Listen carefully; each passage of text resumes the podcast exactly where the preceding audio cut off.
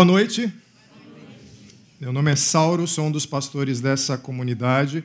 Auxilio aqui o pastor Silas no Paineiras Noite.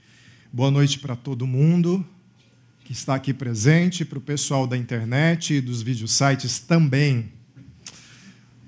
Coube a mim dar continuidade à quinta fase da operação Pátimos aqui na igreja. Nós temos conversado nesses últimos dias sobre um pouco sobre o que tem acontecido no nosso país e um pouco sobre o que tem acontecido ah, na igreja de Cristo Jesus, com base na operação Pátimos que Jesus empreendeu há dois mil anos atrás e que teve como relator o apóstolo João na ilha de Pátimos.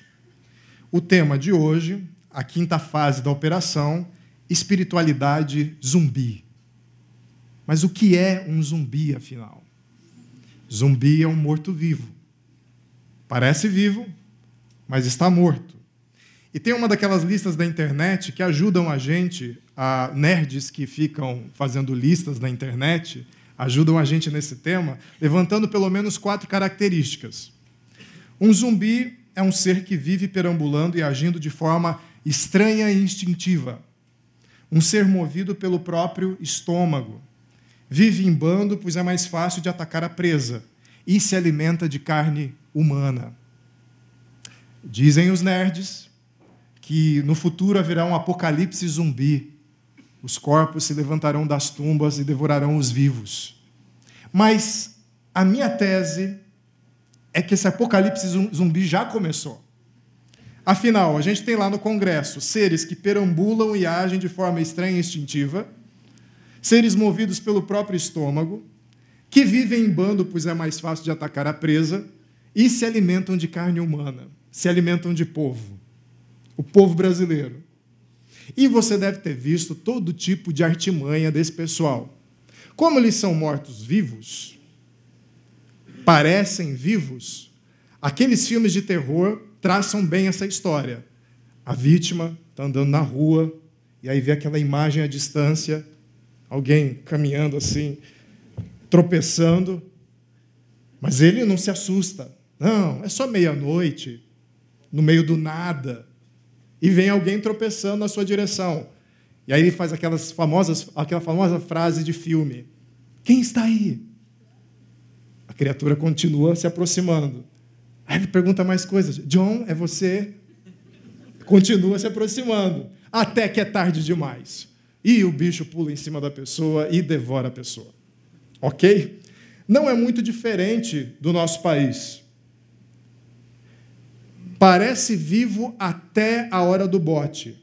Você pode ver, por exemplo, algumas semanas atrás, o nosso presidente Temer disse, ah, respondendo a uma pergunta de um repórter, que não existe crise econômica no Brasil. Não tem.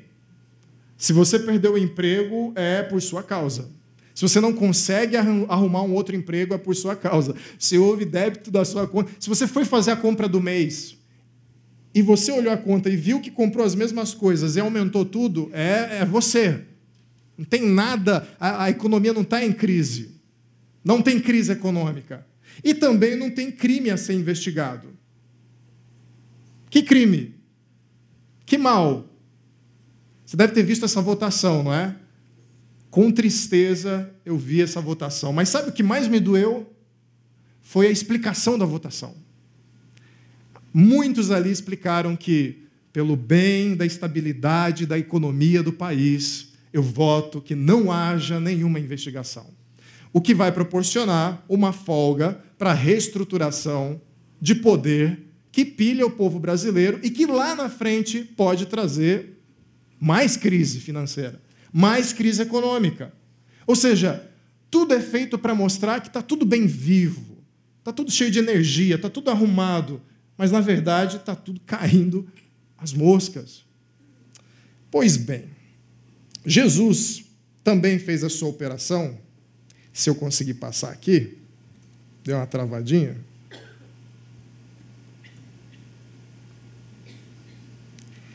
Ele também fez a sua operação na ilha de Patmos, aí foi. Bem que me falaram para comprar Mac, né? Eu não obedeci, recomendação pastoral. Ah, e vocês têm ouvido falar aqui, nessas cinco fases da Operação Patmos, que Jesus também fez as suas investigações. E houve delações premiadas, que fizeram, eh, levantaram revelações bombásticas, coisas que ninguém enxergava, coisas que ninguém sabia. Talvez suspeitasse, mas ninguém sabia do que estava acontecendo naquelas igrejas. E Jesus faz esse levantamento. E o pastor Ricardo iniciou essa série perguntando o seguinte: e se Jesus passasse por aqui, Chácara Primavera, ou nas igrejas do país, e fizesse uma varredura também? O que, que ele ia descobrir? O que seria levantado? Será que seria algo tão chocante quanto o que aconteceu nessas sete igrejas? Você pode ver que elas se localizam em cidades muito próximas entre si. A mais distante aí vai ter no máximo 200 quilômetros, entre Pérgamo, que é o número 3 ali, e Laodiceia, quase 300 quilômetros. Mas a maioria era ali 40, 50, 60 quilômetros de distância uma da outra. Então elas rivalizavam entre si, concorriam entre si e tinham como referência umas às outras. Assim também eram os grupos de cristãos nessas cidades. Eles sabiam uns dos outros e olhavam uns para os outros. E dentre essas cidades, nós chegamos a Sardes. Sardes era uma cidade obcecada por riqueza e fama. Assim eram seus moradores. Era a mais antiga dessas sete. É dessa cidade que vem a lenda do rei Midas. Eu não sei se você já conhece a, a, a lenda do rei Midas. O rei Midas era um rei muito famoso, muito rico, que fez um favor para o deus Baco, o deus do vinho, e em troca ele deu a, o direito a uma bênção. E ele pede então que tudo que ele toque vire ouro. E é uma festa no começo. Ele toca a colher, vira ouro. Ele toca o prato, vira ouro. Ele toca a comida, vira ouro. Ele toca os entes queridos, viram ouro. E aí já cai a ficha. Eu vou morrer de inanição e sozinho. Então, essa riqueza não veio muito bem para mim. Ele clama para o Baco livrar, livrar ele dessa maldição. E Baco diz assim: vá até o rio Pactolo que é um rio que corria e atravessava a cidade, à beira do mercado da cidade. Ele vai lá, lava suas mãos e dizem que é por isso que aquele rio tem ouro. Então, os habitantes de Sardes tinham na sua geografia e na sua história referência de riqueza, de poder. Mas o verdadeiro motivo de Sardes ser tão rica assim é que era uma cidade que convergiam duas rotas comerciais de norte a sul, ali na Ásia Menor mesmo, e desde a Pérsia, quase dois mil quilômetros, atravessando diversos reinos, até chegar no ponto final, que era Sardes. Ou seja, todo tipo de mercadoria ia cair lá em Sardes. Era uma cidade diversificada, uma cidade com possibilidades. Mas não era só isso. Sardes também era uma boa administradora das suas riquezas. Lá que é inventada a primeira moeda cunhada de ouro e prata. Então, se você tem pesadelos com moedinhas tilintando na sua carteira, ou na sua bolsa, ou no bolso da sua calça, é por causa de Sardes. Já existiam moedas, moedas de ouro, moeda de prata, mas não com valores cunhados. Você tinha que pesar cada moeda, ver certinho as gramas que tinham para ver o valor dela. Agora, com valor gravado na moeda, cunhado na moeda, Sardes é quem fez isso pela primeira vez. Havia ali também já na época de João, uma indústria da moda. Não era novidade tingir lã, roupas de lã, mas Sardes descobriu uma forma de fazer isso numa escala maior. Então, indústria aí, entre aspas, porque indústria propriamente não havia chegado ainda, né? ia demorar muito tempo para ter uma revolução industrial. Mas eles tingiam com mais velocidade, no maior volume. Então, você podia ter ali a Prada de Sardes, me ajudem aí, mulheres. Eu só sei a Prada. Quem mais? Gucci. Gucci é de bolsa ou é de. Tem de roupa também. Gucci. Tingiam a roupas ali, tinha moda ali. Você queria se vestir bem, com boas cores, com bom visual, ia para Sardes. Mas sabe qual era o maior motivo de riqueza e fama e orgulho de Sardes? A cidadela de Sardes. Havia Sardes ah, abaixo, na, na planície, e nas montanhas, em cima de um platô propriamente dito, de 460 metros de altura, um paredão liso, aparentemente liso, em cima dela havia a cidadela de Sardes, a acrópole da cidade, que tinha fama de inexpugnável. Era impossível tomar aquela cidade, porque a única forma de entrar em Sardes era por um único caminho que dava para o portão principal, e ali era cercado de soldados que podiam jogar chumbo quente, podia jogar pedra, podia jogar cadeira. Enfim. Havia também uma obsessão em Sardes pela morte e pela eternidade. O povo muito obcecado, né?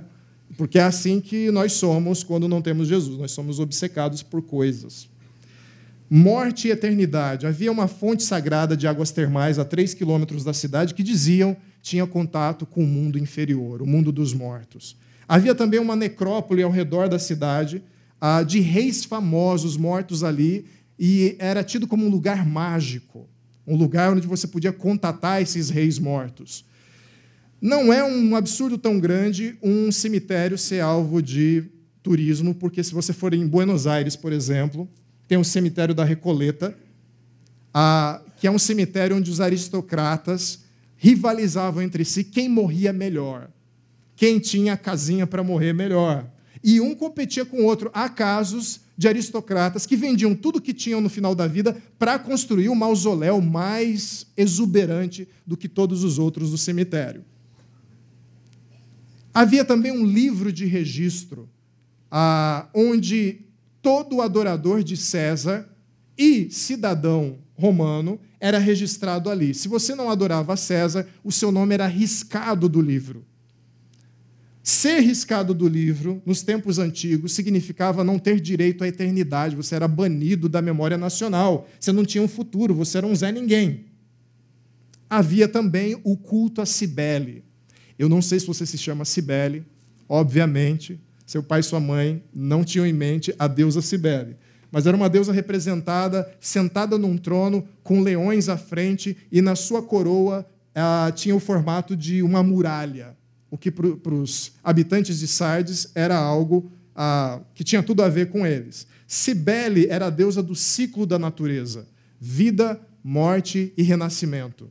Seus cultos eram regados com sacrifícios e orgias. E diz, diz que ela detinha o poder para ressuscitar os mortos. Para uma cidade obcecada pela fama, que queria imortalizar o seu nome, imortalizar sua riqueza, era a deusa ideal. É para essa cidade, para essa igreja, que Jesus vai mandar uma das cartas mais duras das sete igrejas. E quando eu vi que essa mensagem ia cair para mim, eu comecei a orar, porque quase não tem notícia boa aqui.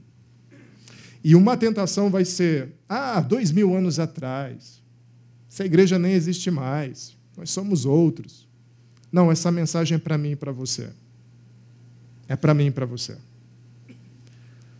O anjo da igreja em Sardes, ao anjo da igreja em Sardes, escreva. O remetente dá uma carteirada.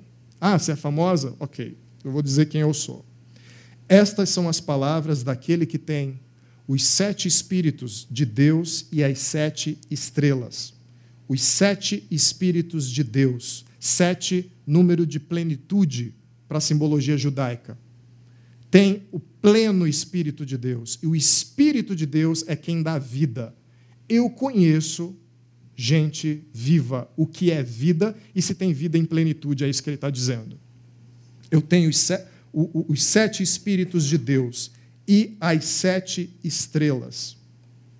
Uma referência às sete igrejas da Ásia Menor. Ou seja, as sete igrejas estão na minha jurisdição de julgamento, na minha jurisdição de discernimento, e eu consigo ver se há vida nelas ou não independente do que digam dela. Eu já ia ficar com a espinha arrepiada já.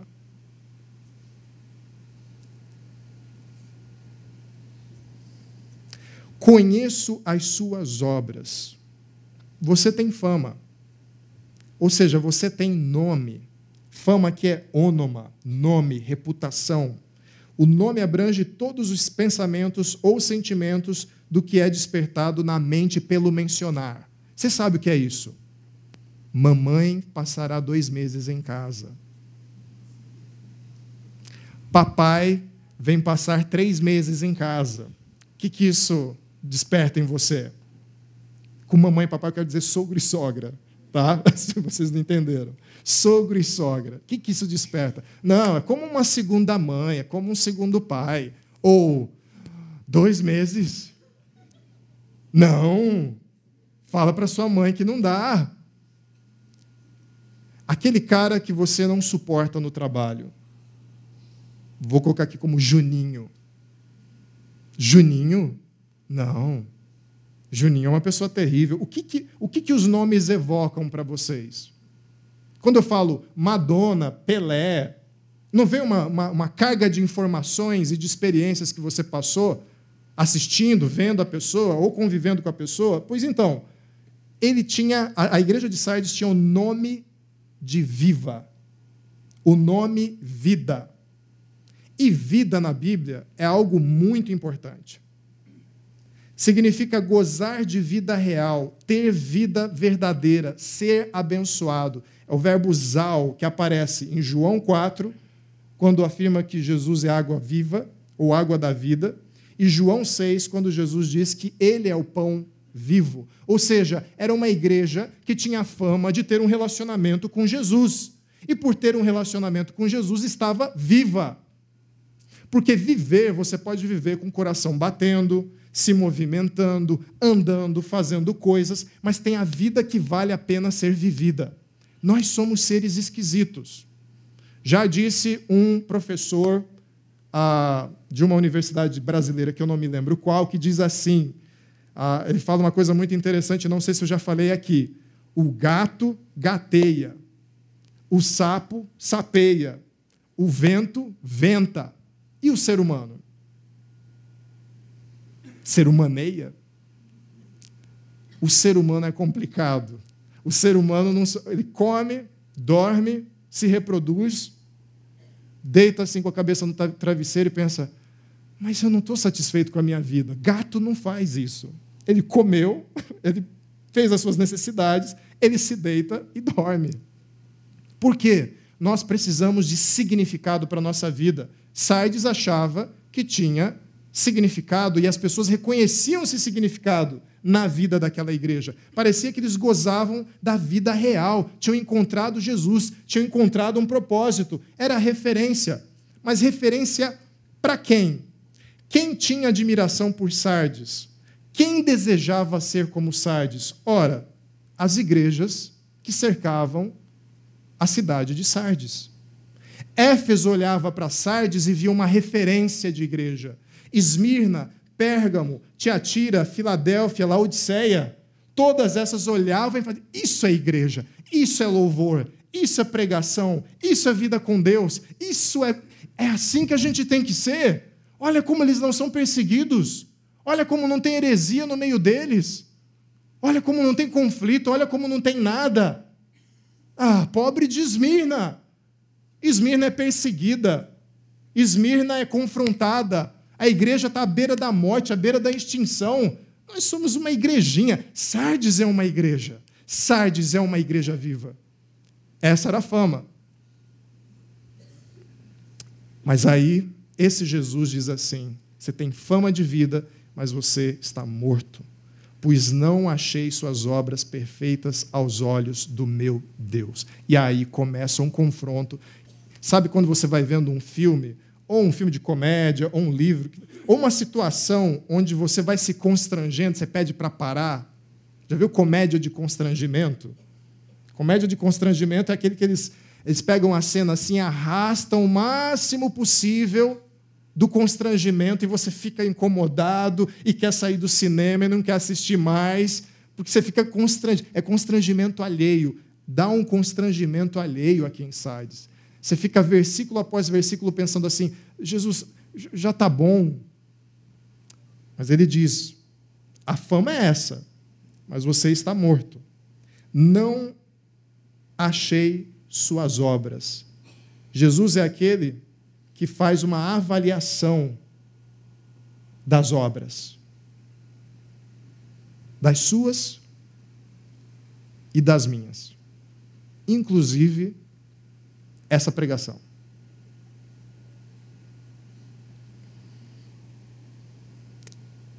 Não havia heresia que ameaçasse a igreja em Sardes para que as suas obras fossem rejeitadas. E Sardes não era incomodada pelos ataques de fora. Mas mesmo assim é tida como morta. Por quê?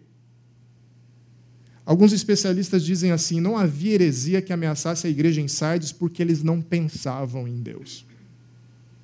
Só dá para ter heresia quando você pensa em Deus. Você pensa da sua cabeça. Assim são os hereges, né? Eles pegam a palavra, colocam de lado e vão pensando da cabeça deles. Eles não pensavam em Deus. E não pensando em Deus e não vivendo com paixão sobre o relacionamento com Deus que eles aparentemente tinham, eles não incomodavam ninguém. Ninguém ficava incomodado. Isso é estranho numa região onde a igreja era perseguida. Isso era muito estranho. O que era motivo de fama, todo mundo gosta dessa igreja. Era motivo, causa de acusação para Deus. Vocês não incomodam ninguém por causa do meu nome. E deveriam incomodar. A cidade é pagã. A cidade risca nomes daqueles que não adoram a César. Por que, que vocês estão tão confortáveis? porque vocês estão mortos e morto não perturba. Não é fantasma que vem puxar seu pé à noite. É morto, cadáver. As suas obras não são perfeitas aos olhos do meu Deus. Jesus falava até então sobre o Pai dele. Agora ele fala de Deus. Jesus fala como um general em nome do seu Deus, passando em revista as tropas e dizendo assim: vocês, vocês não estão à altura das obras que Deus deseja fazer na sua igreja. Tudo que nós oferecemos de forma indevida para Deus é pecado. Tem uma história em Gênesis 4, a história de Caim. Caim era filho de Adão e Eva e tinha um irmão chamado Abel. Caim teve a sua obra rejeitada, a sua oferta rejeitada. Ele era um agricultor e ofertou para Deus o produto do seu trabalho mas fez isso com o coração completamente desapaixonado, por obrigação. Eu não sei se em casa ele ouvia Adão e Eva dizerem assim: Nós temos um Deus, infelizmente pecamos e fomos expulsos do Éden, meus filhos, mas vocês precisam adorar esse Deus, precisam dar ofertas. Abel foi com uma grande alegria, grande paixão e grande amor por esse Deus. Mas Caim não. Ah, tá bom. Eles ficam com saudade desse lugar aí, desse Éden. Tá, vou fazer de qualquer forma, Deus reprovou a obra de Caim. Ele fez, mas ele fez sem paixão, ele fez sem amor, ele fez sem conhecer Deus. Há também uma outra história em Mateus 21 da figueira estéreo. Jesus se aproxima de uma figueira, de uma árvore. Os, os, os apóstolos, como sempre, boquiabertos, meio bobos, e Jesus olha para aquela árvore, para a figueira, e vê que ela não tem frutos. E ele amaldiçoa aquela figueira. Ela seca. Isso é muito importante. Ele não olha para a figueira e diz: bom, pelo menos orna, né? Orna com a natureza aqui, não dá fruto, mas orna. Uma vida que não vale a pena ser vivida não vale a pena. Não, não, não é vida. Não é vida. Não é vida. Jesus prefere secar a árvore do que mantê-la ali ornando com a natureza, sem produzir frutos. Isso é muito sério. Isso é extremamente sério, tão sério que dois teólogos, James Morford e J.B. Phillips, vão dizer duas coisas muito interessantes sobre a igreja de Sardes. James diz: ainda que conservem uma forma de religião, não a vivem como um poder capaz de transformar suas vidas. E Phillips completa: mantém a fachada da religião, mas sua conduta nega que esta sirva para algo, não serve para nada. Uma vida que não serve para nada. Uau! Eu me lembro dos meus dias de faculdade, onde olhava para a minha vida e pensava: minha vida não serve para nada. Vou comer, vou dormir, ter um título, um emprego, um salário, uma esposa, filhos, meus pais vão fazer assim, meus amigos vão fazer assim, e eu vou perder tudo. Que vida é essa? Que vida é essa? Jesus então começa uma série de alertas. Vocês estão mortos, mas ainda há tempo de alertar essa igreja, alertar a igreja de Sardes. E há cinco alertas aí, mas a gente resumiu em quatro, porque o último é uma ligação de dois verbos que andam juntos. O primeiro alerta de Jesus é não negligencie a sua espiritualidade. Igreja de Sardes, esteja atenta esteja atento, mas se você não estiver atento, virei como um ladrão e você não saberá a que hora virei contra você. Não é o diabo falando isso. Não é o encosto falando isso. Não é seu arquirrival falando isso. Não são as recalcadas falando isso. Jesus está falando isso. A gente normalmente costuma pensar em Jesus falando assim: morte, julgamento para aqueles homens daquela religião pagã lá no Extremo Oriente, para aquele que está se preparando para explodir pessoas. A gente não pensa em Jesus voltando os olhos para nós e dizendo: esteja atento, senão eu virei contra você. Calma, Jesus, e, e, e, e o amor? Eu sou seu filhinho. Esteja atento. Presta atenção na sua espiritualidade. Presta atenção no seu relacionamento com Deus. Presta atenção, Sardes. Se você não estiver atento, não der estrita atenção ao seu relacionamento com Deus, for cauteloso com seu relacionamento com Deus, for ativo no seu relacionamento com Deus, eu virei contra você. E isso fazia muito sentido para a igreja de Sardes, porque a muralha, a cidadela de Sardes, havia sofrido um baque alguns séculos antes dessa carta. A fortaleza era inexpugnável. Então, certa, certa época, 500 antes de Cristo mais ou menos, Ciro, o persa, que tinha um grande império, entrou em confronto com o reino da Lídia, cuja capital era Sardes o rei Creso foi para o combate. Eles se enfrentaram numa primeira batalha e Creso recuou. Foi para o alto da muralha, foi para a cidadela e ali ficou protegido. É um paredão, 460 metros, só tem uma entrada e está vigiada. Só que eles só vigiavam essa entrada. Diz a história que um soldado de Sardes deixou o capacete cair lá embaixo na calada da noite. Ele desce a muralha por um caminho que só os soldados de Sardes conheciam, um caminho secreto, degraus secretos ali naquela muralha. Só que os espiões de Ciro perceberam a, a descida dele.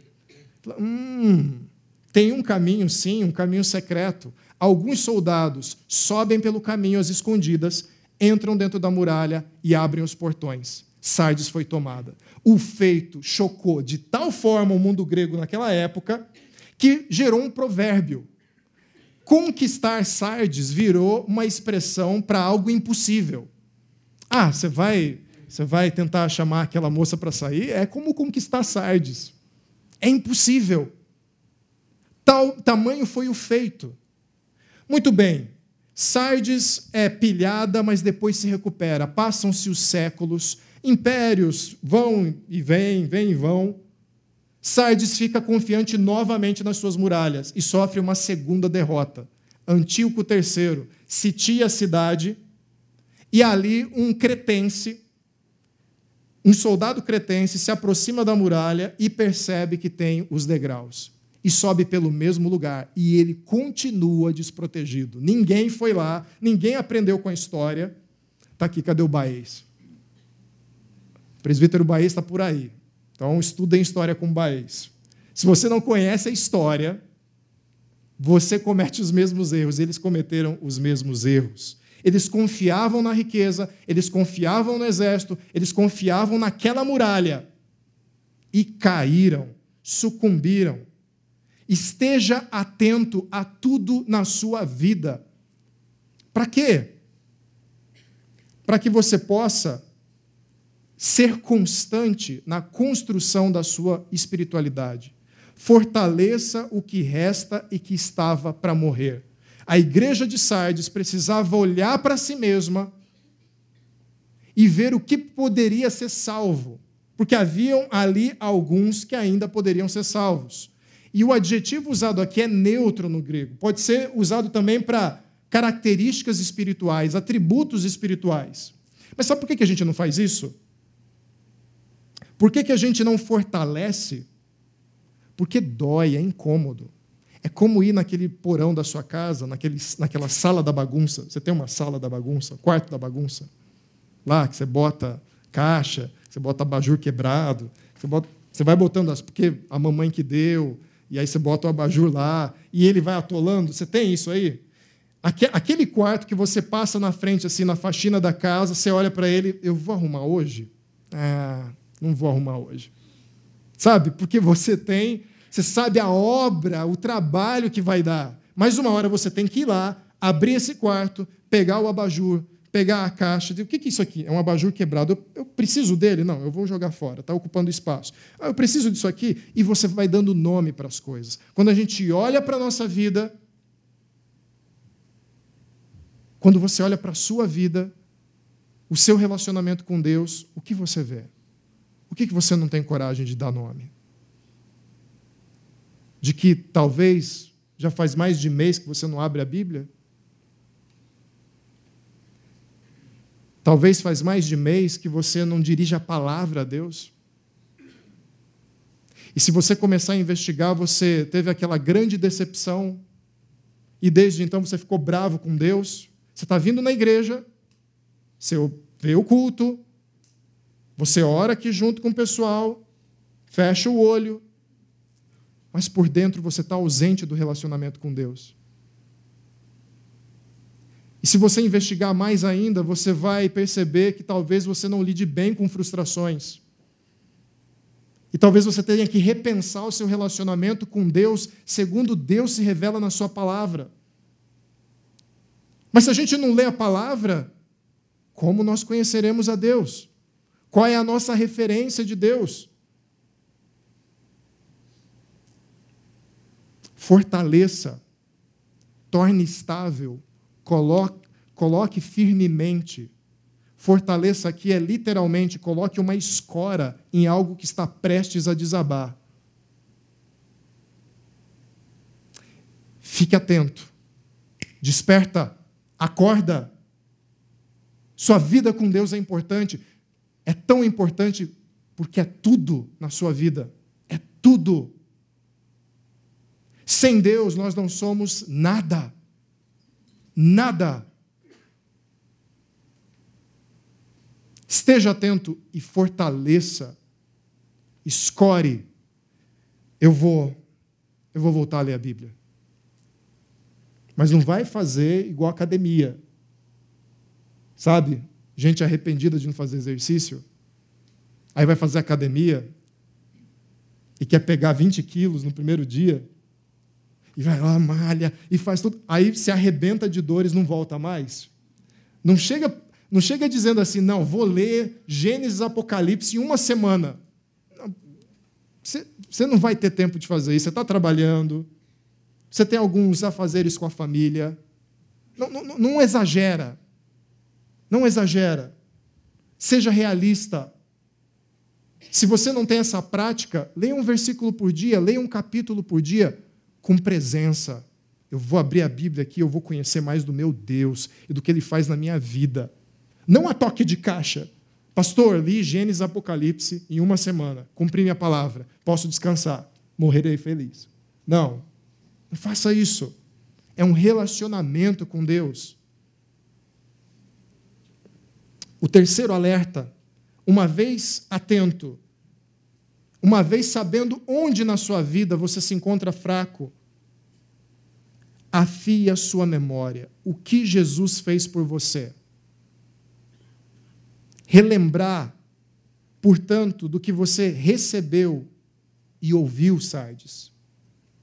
Lembre-se, siga lembrando, lembre a cada dia, nunca te permitas esquecer. O verbo aqui, ele é, dá a noção de continuidade no grego. Você tem que seguir lembrando, porque existe um processo de entropia nesse mundo. Você passa tinta numa parede, se você não der uma demão depois, ela descasca. Você ensina o seu filho, no dia seguinte ele esqueceu se você não avisou de novo. Você se casa com a mulher mais maravilhosa do mundo, sentada bem ali. E aí passam cinco, seis, sete, oito anos de casamento. Aí se pergunta um dia, mas por que eu casei com ela mesmo? Sério? Está na hora de um jantar no Outback. Não é? A luz de velas. Não sei se tem isso no Outback. Tem festinha de aniversário no Outback. Né? Siga lembrando quais são as experiências que você tem com Deus. Lembra daquele dia, a conta no vermelho. Deus te socorreu. Deus se mostrou como o providente, o provedor. Você se lembra de quando você descobriu a graça?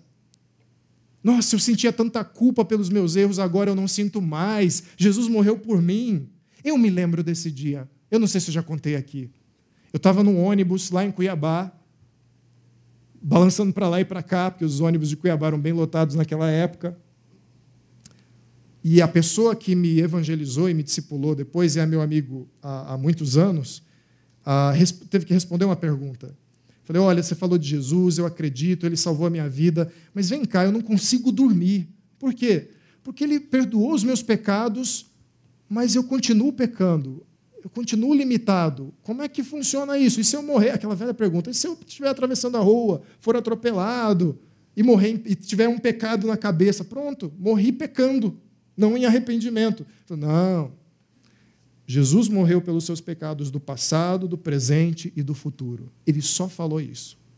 E caiu feito uma luva. Eu falei, faz todo sentido. Se ele é o Deus eterno, ele não está preso a essas convenções do tempo. Ele sabe como é a minha vida, ele já, ele já redimiu tudo. Eu lembro que eu desci do ônibus e saí correndo pelo centro da cidade. Eu não costumo fazer isso. Eu não saio, vocês não vão ver no centro de Campinas e de repente não, não vai acontecer isso. E eu saí correndo de alegria, de energia, eu não conseguia me conter, dando risada, cena de filme. Mas houve dias em que eu me esqueci disso. E a vida na igreja, a vida na fé, a vida nesse mundo pareceu tão triste, tão pesarosa, que parecia que Deus estava ausente. E como foi bom, em determinado momento, sentar ler a palavra, dirigir palavras ao meu Deus e lembrar. Eu me lembro daquele dia ensolarado, onde eu corri de alegria, porque tinha descoberto que o Senhor me salvou e não iria abrir mão de mim. Você tem feito isso? Enquanto a sua esposa ou seu esposo está tá no banho, os filhos estão dormindo, você está preparando para o trabalho, o café está servido, você está colocando ali o sapato, você senta na beira da cama, você tem ali cinco minutinhos, você tem parado tudo, desligado o celular e pensado assim: ah, mais um dia que Deus me deu. Cadê minha Bíblia? Deus, muito obrigado, porque a tua graça me acompanha no dia de hoje. Aí a esposa e o esposo saem do banho, vocês se reúnem na mesa e vida que segue. Se lembra, se lembra, Sardes, disso? Se lembra dos momentos juntos? E por último, viva uma constante transformação, Igreja de Sardes. Obedeça e arrependa-se. Obedeça, presente imperativo, ação contínua. Obedeça ah, sempre, nunca deixe de observar. Guarde os mandamentos diariamente. Transite pelo caminho com Deus. Transite pelo caminho com Jesus. Obedeça. Obedeça o alerta. Fique atento. Fortaleça. Se lembre e se arrependa. Aoristo imperativo. Aoristo é um, um palavrão em grego. É um tempo verbal em grego que significa ação completa. O grego não via passado, presente e futuro na antiguidade. O tempo verbal da gramática grega era a ação é completa, a ação é incompleta, a ação é contínua. Era essa a noção que eles tinham. Então, arrependa-se é ação completa. Arrependa-se de uma vez. Se há algo que você precisa prestar atenção na sua vida, no seu relacionamento com Deus, não se arrependa por etapas. Não se arrependa por etapas. Ah, vou devolver o dinheiro, mas vou devolver aos pouquinhos. Não. Vou voltar, vou voltar a ler a Bíblia um dia. Já me arrependi. Já é um grande passo. Mas o dia em que eu vou começar a fazer isso, só Deus sabe. Vou voltar, vou voltar, vou voltar a orar quando eu tiver mais tempo na agenda. Já me arrependi. E olha, eu amo, amo, amo de paixão a objetividade de Jesus nesse caso. Obedeça e arrependa-se. Não tem mimimi. Não tem ah, filhinho de dodói. Não tem, não tem isso. Obedeça e arrependa-se direto. Não abre espaço para aquelas desculpas sofisticadas dos adultos. Criança e adulto dão desculpas do mesmo jeito, a sofisticação que muda. Criança, você fez isso? Quem foi? O cachorro. Adulto, ah, você fez isso? Você se arrepende? Sauro, sim. Ah, nos tempos de hoje, né, da pós-modernidade, ah, com o emprego, a situação do país, toda essa revolução que está acontecendo nas nossas vidas. Inclusive, eu andei uh, vendo a pregação de um outro pastor que pensa diferente de você. Eu acho que você deveria checar essa pregação. Tem um outro ponto de vista, um outro ângulo muito interessante, que a gente pode sentar e pensar num cafezinho. Para mim, quando alguém começa assim, ele só está fazendo isso aqui para mim. O cachorro. Só. É a mesma coisa, com mais sofisticação. Assim são os adultos. Jesus chega aí, obedeça. Desperta, fica alerta e arrependa-se. Mude a sua mente.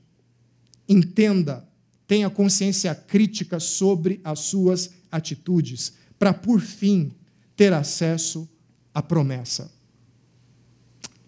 E eu termino com essa passagem aqui. Qual é a promessa de Jesus? Uma coisa assustadora é que ele não fala acerca dos mortos. Quem está morto, está morto na igreja de Sardes. O assustador é o que ele diz aqui.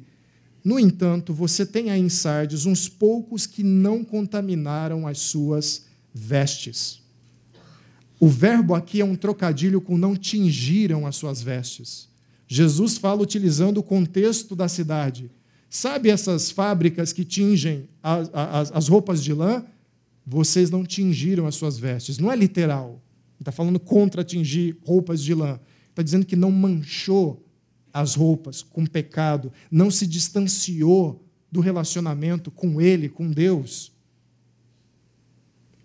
Esses andarão comigo vestidos de branco, pois são dignos. Branco aqui é santidade.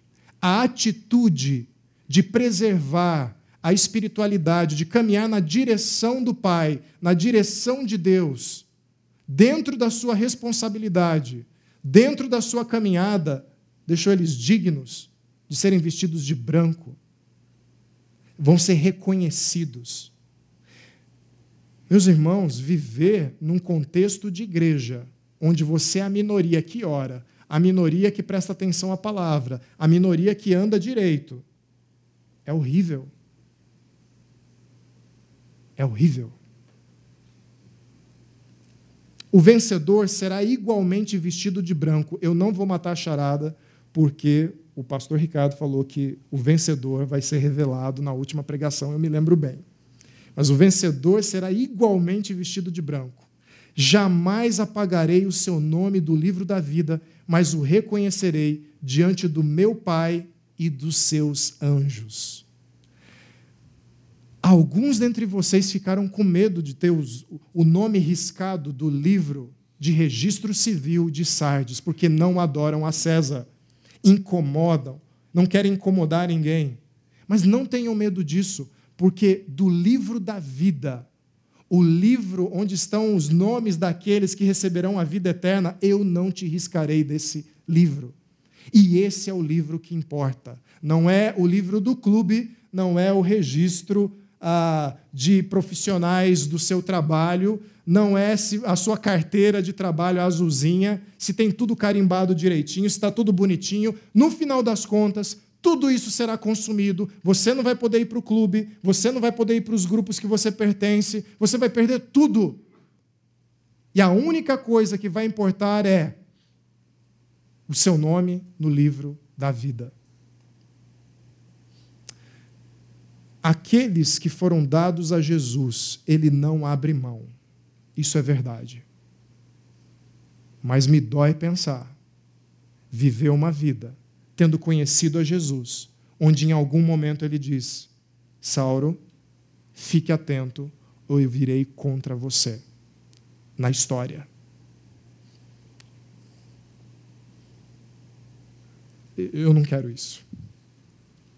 Não porque tenho pavor de Deus. Eu não quero ficar longe de Deus. Eu não quero uma vida sem sentido. E eu acho que você também não. Então responde comigo essas perguntas aqui. Sua espiritualidade é apenas aparente? Daqui eu não consigo ver. Daqui eu não consigo ver se é fingimento. Daqui eu não consigo ver se há aparência. E não há profundidade, não há coração. O que as pessoas veem corresponde com seu coração. Isso é algo entre você e Deus. Mas eu devo alertar uma coisa, e por favor, não me tomem como um jovem atrevido dizendo para vocês palavras de confrontação. Esse Jesus que mandou essa carta para a igreja de Sardes é o mesmo Jesus que está presente aqui hoje e conhece esse que vos fala. E sabe dos meus pecados, sabe o que ocorre na minha mente, sabe as minhas motivações, mas sabe as motivações de vocês também. Agora, não há dois mil anos atrás, agora.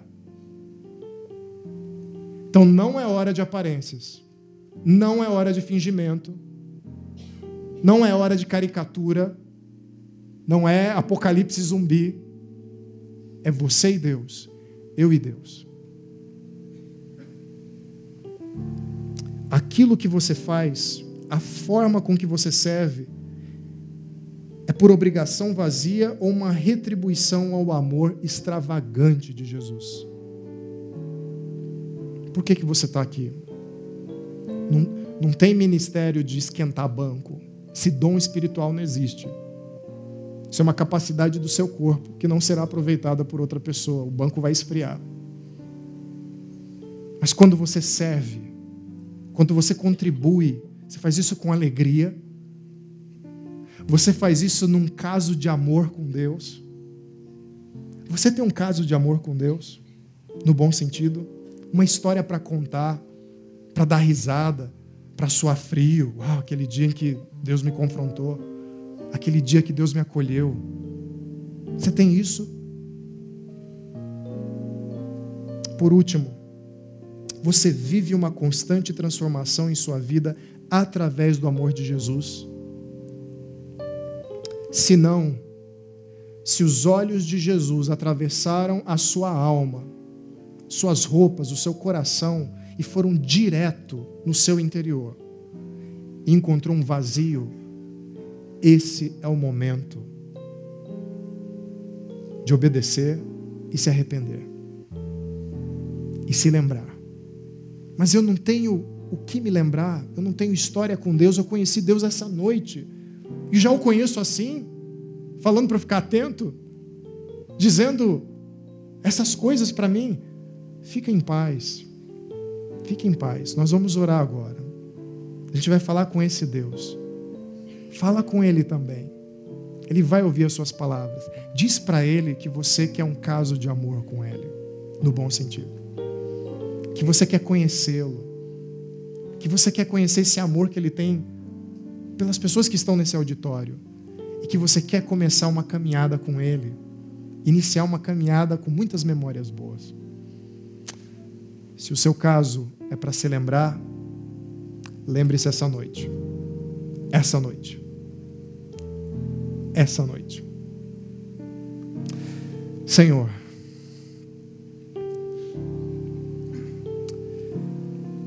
nós somos teus, mesmo aqueles que não se consideram teus. Toca o nosso coração, Pai. Mostra-nos, Senhor, aquilo que precisamos prestar atenção nas nossas vidas. Nós não queremos ser mortos vivos. Vida de aparência cansa, é exaustivo. Ter que ficar sustentando um título, ter, ter que ficar sustentando uma postura, porque é teatro e teatro cansa. Um teatro, uma vida toda cansa. Pai, se há alguém assim aqui, eu não sei que motivo levou a um distanciamento do Senhor. Mas aceita o pedido de perdão. Aceita o arrependimento em nome do Senhor Jesus. Porque assim o Senhor nos ensina. O Senhor está sempre disposto a perdoar um arrependimento genuíno. Quanto àqueles, Senhor Deus, que estão aqui, e que querem te conhecer mais. Ah, Pai, dá agora, nesse momento, a paz que excede todo entendimento daquele que decide crer, em nome do Senhor Jesus. E guia-nos como igreja viva, em nome de Cristo. Amém.